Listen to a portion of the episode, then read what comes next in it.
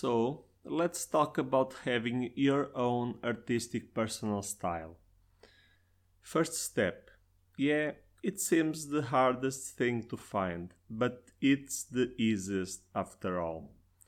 I know artists who started out of nothing and built their highly complex art style with very small elements. Nowadays, there is a hyper specialization and everybody talks about a niche market. However, do not believe this idea completely. It is crucial to keep diversity in your work. Nevertheless, believe in the principle of the fragmentation of artistic categories. Drawing, painting, and sculpture may need, each one, a different creative approach. If you do not have a unique touch and that involves a specialization, then you do not have a personal style. So, let's work in order to make it happen this is the second step. So do not look for a highly complex, extremely original style. On the contrary, first you must find your creative voice in simple things. Go through the process of experimenting with styles and techniques and materials. And after many attempts, you will understand what is natural in you.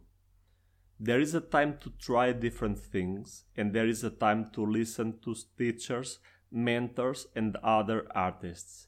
They usually have a more neutral view and therefore more objective than you about the art you are making.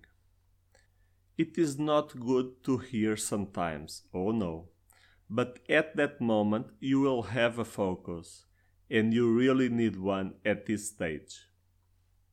So the third step. And then, with that river of pure water in your hands, you can finally decide decide what to do, when to do, at what pace you will do it, and if that is the end of the road or just the beginning of your art journey. Performance or canvas painter, graffiti or illustration, surreal or abstract art and so on. It may seem a small thing, it may seem only a vague direction towards the infinite space, or a tremulous movement in the void, no net underneath. But you can believe that in art this is worth gold, and not only is it worth gold, but in order for you to have a future in art, this is one of the most important things your own path. The path enables a strategy. So, are you ready to be an artist now?